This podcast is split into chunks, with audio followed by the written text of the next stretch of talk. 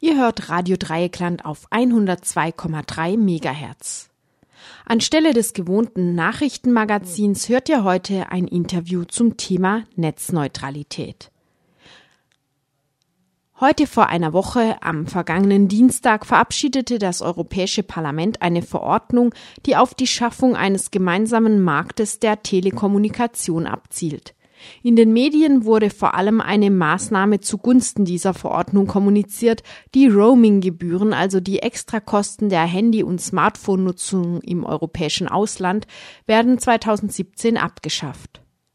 Eine Kampagne namens Save the Internet, also Rettet das Internet, betrieben von europäischen Bürgerorganisationen, darunter Reporter ohne Grenzen, die digitale Gesellschaft in Deutschland und La Quadrature du Net in Frankreich, hatten im Vorfeld der Abschiebung für Änderungsanträge plädiert, die den Grundsatz der Netzneutralität gesetzlich verankert und geschützt hätten.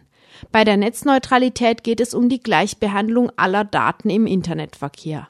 Nach diesem Grundsatz dürften Internetanbieter nicht entscheiden, dass bestimmte Daten Vorrang haben, je nach Absender, Empfänger oder Inhalt.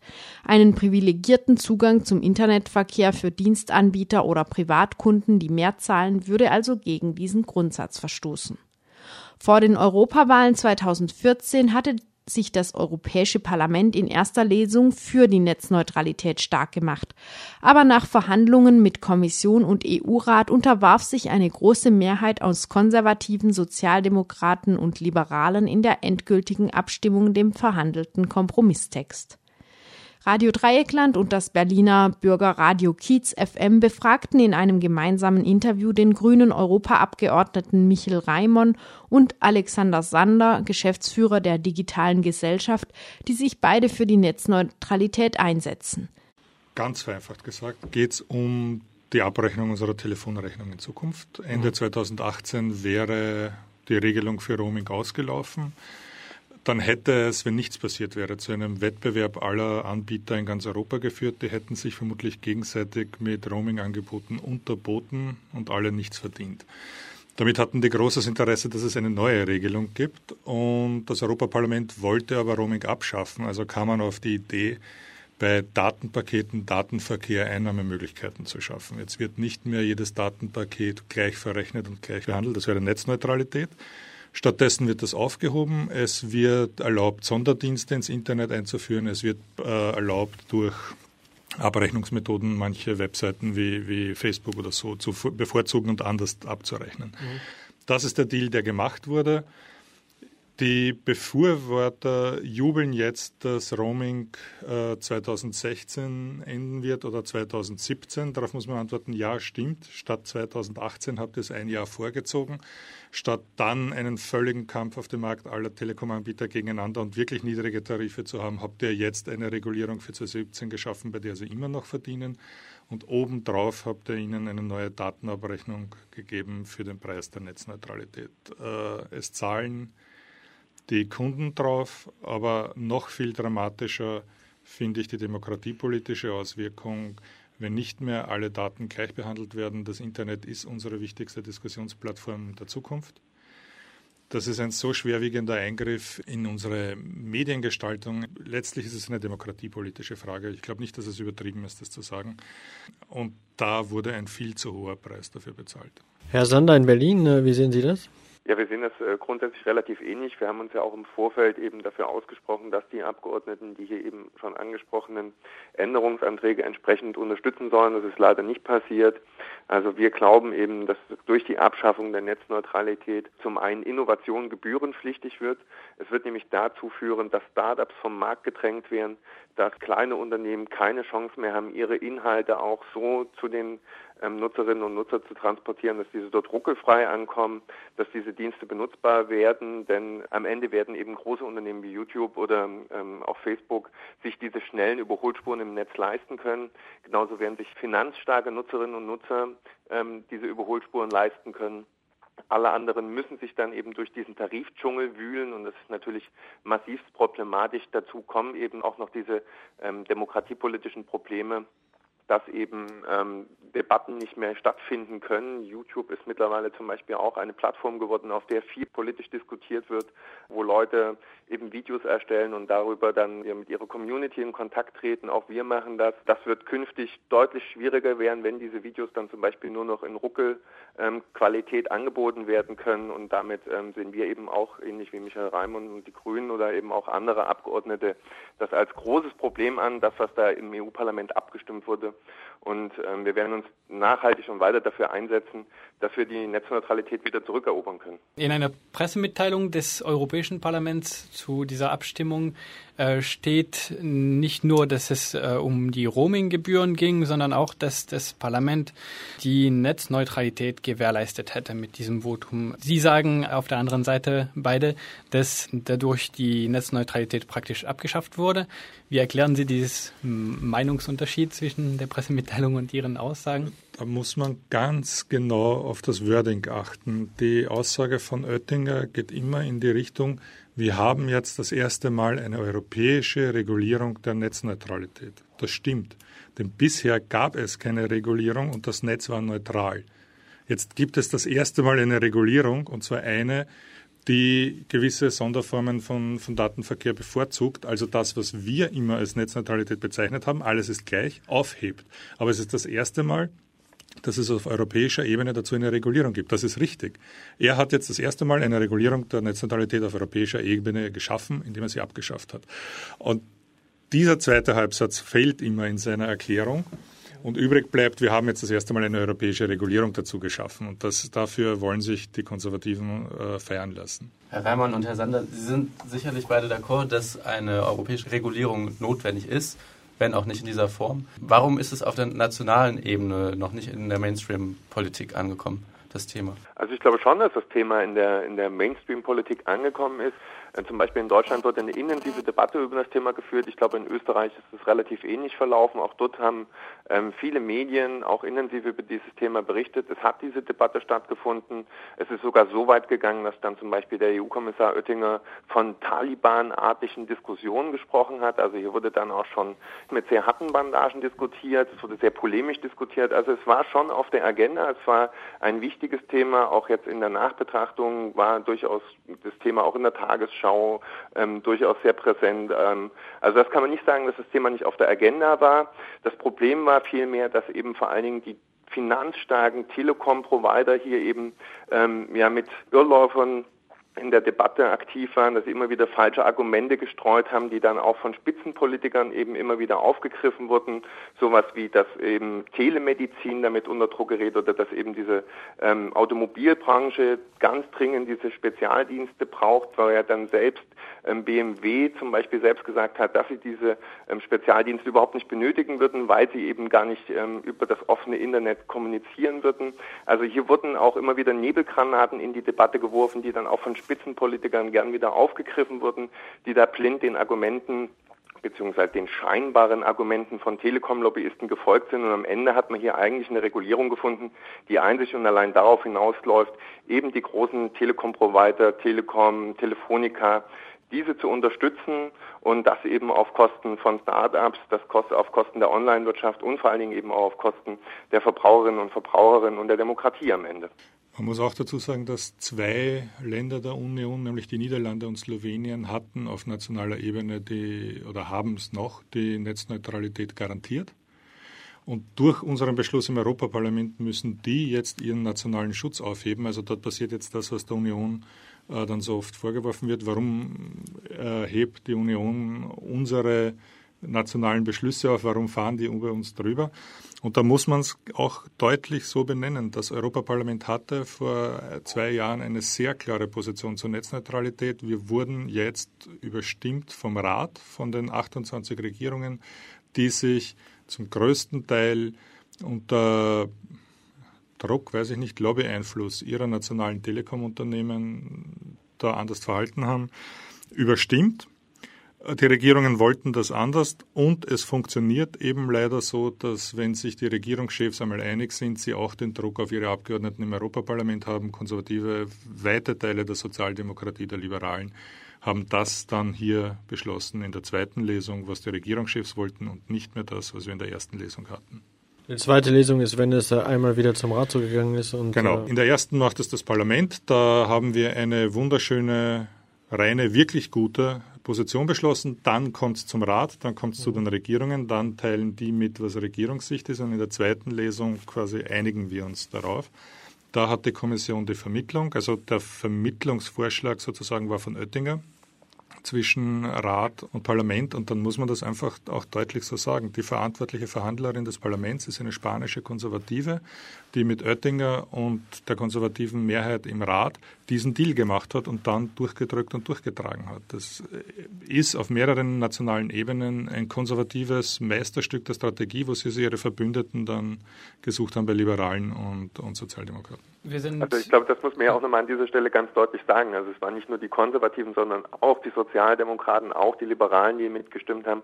Also es war eine breite Mehrheit im EU-Parlament, die gegen die Netzneutralität gestimmt hat. Es war also jetzt keine knappe Entscheidung, wo man ähm, am Ende sagen würde, man hätte hier noch irgendwas drehen können. Also es sind vor allen Dingen eben die konservativen Sozialdemokraten und die Liberalen, die gegen die Netzneutralität sich hier in Europa positioniert haben. Wir sind momentan ziemlich auf der abstrakten Ebene geblieben bei der Netzneutralität. Vielleicht für HörerInnen, die nicht unbedingt wissen, worum es geht.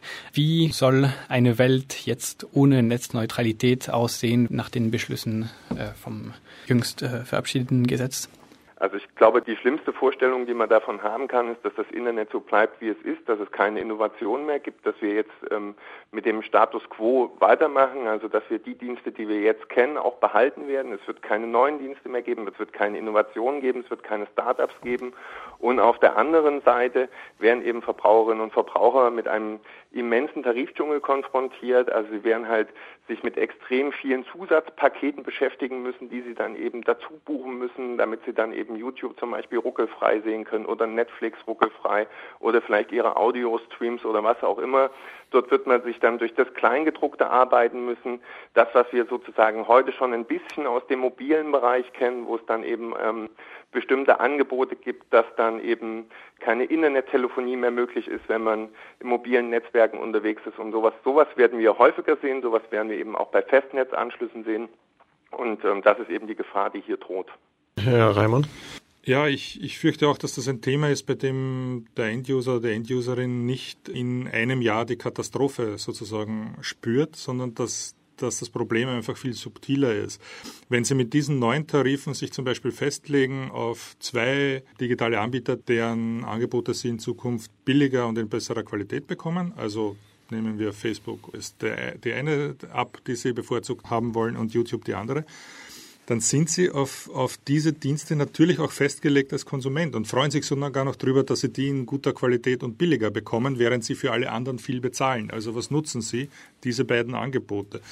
Wir betonieren die Dienste tatsächlich in ihrer Marktposition ein, die das jetzt schon haben. Und das Internet die gesamte digitale Wirtschaft lebt ja von der permanenten Revolution. Meine Argumentation ist die demokratiepolitische, nicht die ökonomische. Aber aus europäischer, ökonomischer Sicht muss man trotzdem sagen, es ist ein Wahnsinn. Alle wollen europäische Startups, die endlich fähig sind, mit den Amerikanern zu konkurrieren. Und dann machen wir so etwas, wo wir ja die jetzt schon großen amerikanischen Firmen denen quasi ihre Position garantieren. Die einzigen europäischen Unternehmen, die davon einen Vorteil haben, sind die Leitungsanbieter, also die Telekom-Unternehmen. Die Telekom-Unternehmen verdienen daran.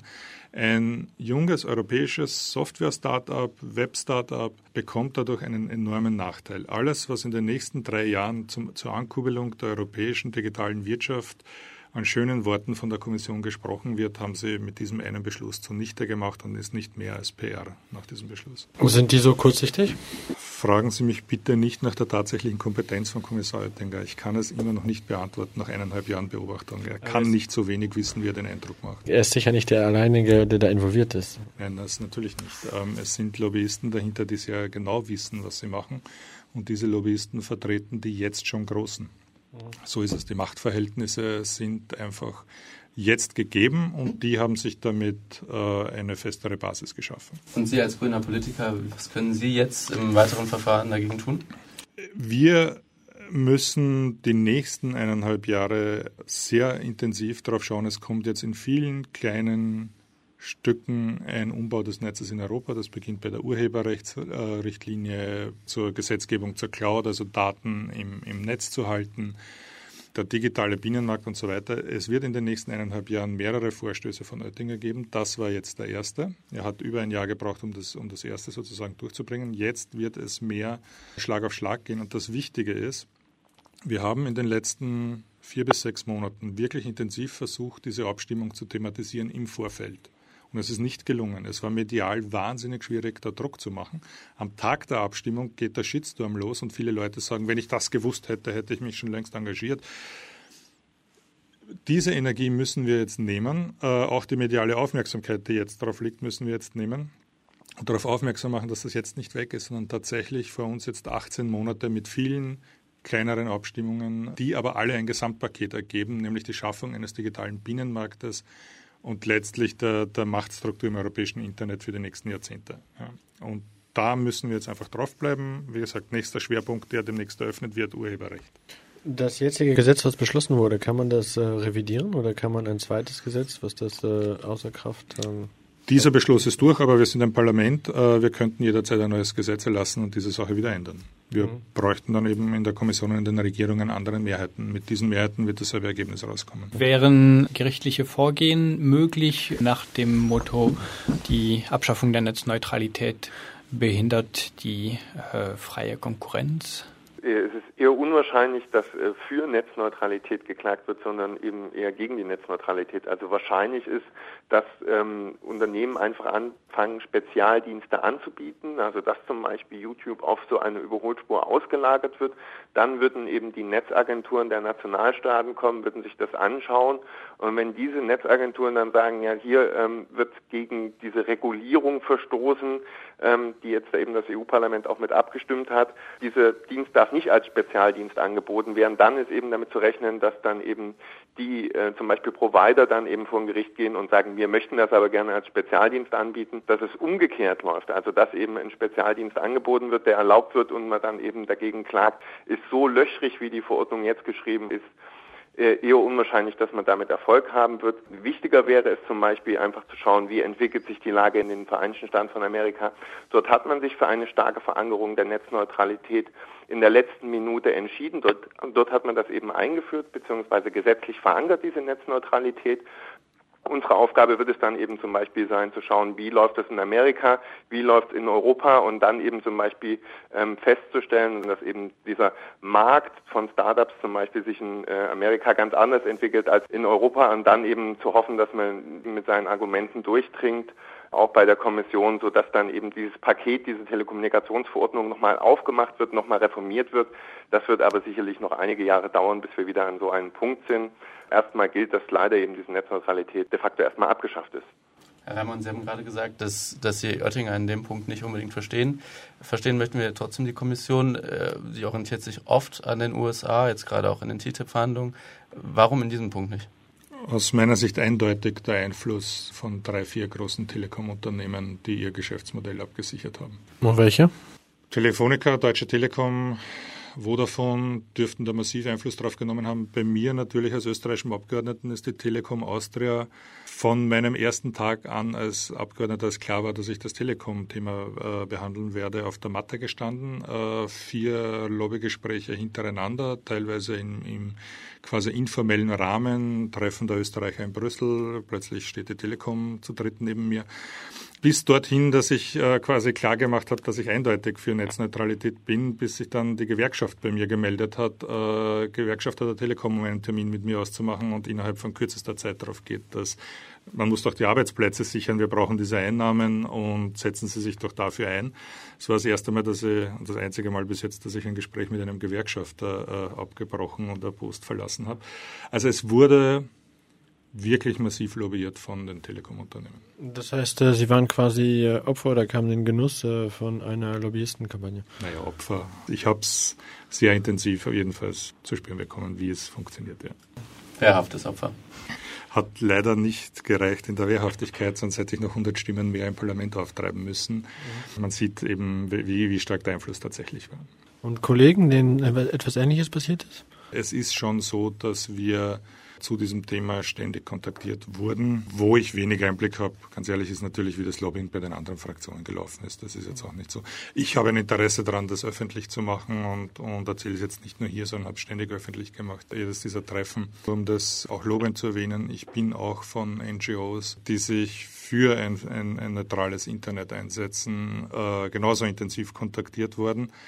War halt natürlich dann wesentlich weniger zu besprechen, nachdem wir im Großen und Ganzen äh, da auf einer Linie waren. Es sind auch die Abänderungsanträge die eingebracht wurden, die ja letztlich von mir eingebracht wurden, von der linken Fraktion eingebracht wurden, von 40 Abgeordneten, sozusagen Widerstandsnest, im, im, einige wenige Liberale, einige wenige Sozialdemokraten, denen haben wir dann noch Stimmen geborgt, damit sie 40 werden, weil 40 Abgeordnete dürfen auch einen Antrag einbringen. Mhm. Diese Gruppen haben sich ja auch koordiniert mit der Zivilgesellschaft, also äh, mit den NGOs waren wir da koordiniert. Das ist auch Lobbying. Ähm, dazu stehe ich natürlich auch. Ich finde, man muss dann halt beide Seiten transparent machen. Ich habe kein Problem damit, es transparent zu machen, dass ich meine Abänderungsanträge mit, mit Bürgerrechtsorganisationen abgesprochen habe. Weil das so ein Thema ist, was ein bisschen so im Verborgenen passiert äh, und deswegen äh, die Fantasie wahrscheinlich der Leute ankurbelt. Wie genau sieht das aus, äh, wenn man kontaktiert wird von ähm, Lobbyisten, äh, die stehen dann neben einem und sagen, Grüß Gott, ich finde Sie sehr, sehr sympathisch, möchten Sie nicht auf ein Abendessen mit mir gehen? Oder? Der Großteil der Gespräche ist sehr professionell. Termin, Treffen im Büro zur nächsten äh, Regulierung. Ich muss aber dazu sagen, dass ich bei solchen Terminen meistens auch keinen Termin mehr gebe dann halbstündige Gespräche zum Inhalt. Es kommt vor, dass man, wie es mir eben äh, passiert ist in diesem Fall, bei diesen Side-Events, es treffen sich die einzelnen Nationen in Brüssel, alle, alle Österreicher, alle Deutschen, also sonst Freunde der deutschen Industrie oder was auch immer, zu Abendterminen und da plaudert man miteinander. Man darf dann nicht zu sehr den Mythos äh, aufblasen, dass das da irgendwelche Geheimtreffen oder sonst was wären. Es ist teilweise viel banaler, weniger böse Geheimagentengeschichte, als man sich es vielleicht vorstellt.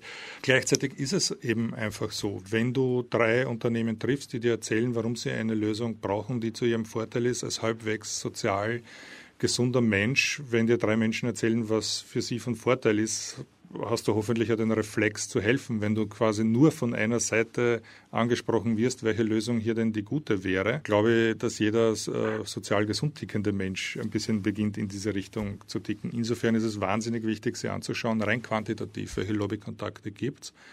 Wenn man sich Oettingers Kontakte anschaut, sind die zu 90 Prozent äh, Industrie, auch Vertreter der Großindustrie vor allem man braucht dann natürlich auch schon eine sehr gefestigte politische Meinung zu einem gewissen Thema, um im kompletten Widerstand gegen eine Schilderung zu bleiben, wenn man fünfmal erzählt bekommt, warum das jetzt für eine Branche unbedingt notwendig ist. Also ich war zur Netzneutralität davor sehr überzeugt und mir war klar, dass die, die Telekoms die Gegner davon sind. Aber nur ein Beispiel. Ich hatte vorige Woche ein, ein, ein Lobbygespräch im Telekom-Bereich äh, mit den europäischen Regulierungsbehörden im Telekom-Sektor die wünschen sich, die Behörden selbst, also eine öffentliche Stelle, keine, keine Profitstelle, die wünschen sich, dass die 28 nationalen Behörden getrennt bleiben und lobbyieren schon bei den Europaabgeordneten, dass das doch bitte so bleiben soll. Denen muss, da braucht man natürlich eine eigene Position. Ähm, meine lautet, nein, gerade Telekom und der digitale Bereich ist doch viel intelligenter auf europäischer Ebene organisiert, als 28 Flickenteppiche zu haben.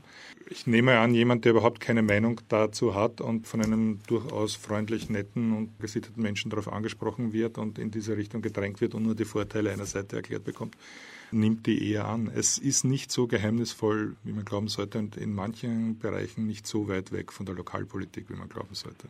Sie zerstören gerade einen Mythos, das ist sehr schade. Also es ist einfach ganz banal. Das macht es ja nicht weniger gefährlich, wenn es nicht ganz banal ist. Schauen Sie sich die Anzahl der hochbezahlten äh, Lobbyisten äh, hier an, die professionell dieser Tätigkeit nachgehen können. Das sind über 10.000 in Brüssel. Der NGO-Bereich ist rein quantitativ wesentlich weniger.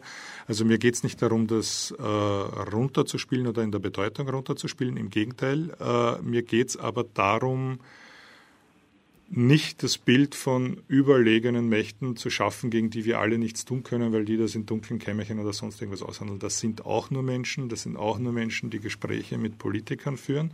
Und deswegen betone ich das so. Es ist möglich, Europaabgeordnete anzurufen, zu kontaktieren, ihre Büros anzurufen und dort als ganz normaler Bürger, ganz normale Bürgerin der Union auch eine Meinung dazu abzugeben. Und das sollte eben nicht am Tag nach der Abstimmung im großen Shitstorm beginnen, wie es gestern war, sondern in den Wochen und Monaten davor. Da kann man Einfluss drauf nehmen und durchaus auch, wenn das mehrere machen, spürbaren Einfluss auf solche Gesetzesvorgaben nehmen. Ja, Alexander Sander, ich glaube, digitale Gesellschaft hat äh, genau sowas äh, gemacht, äh, hat äh, im Vorfeld äh, der Abstimmung ähm, dazu aufgerufen, kontaktiert äh, eure EU-Abgeordneten und so weiter. Wie erfolgreich war diese Kampagne? Wir hatten vor allen Dingen ähm, vor ungefähr einem Jahr auch dazu aufgerufen, an die EU-Abgeordnete Faxe zu schicken. Da wurden 20.000 Faxe eben an die EU-Mandatare geschickt. Von daher ähm, eine relativ große Anzahl von Menschen, die sich mit dem Thema auseinandergesetzt hat, die sich dafür interessiert hat und eben auch aktiv geworden ist. Darüber hinaus haben wir auch jetzt wieder dazu aufgerufen, eben Abgeordnete anzurufen. Auch das haben viele gemacht. Wir haben dann auch immer E-Mails bekommen mit Feedback, wo die Leute uns eben geschrieben haben, das und das haben die Abgeordneten erzählt. Also es findet statt. Äh, auch unser Eindruck ist eben aus Gesprächen mit Abgeordneten, dass es sehr wohl was bringt, wenn sich Bürgerinnen und Bürger in diese Debatte einbringen, etwa eben wenn sie anrufen.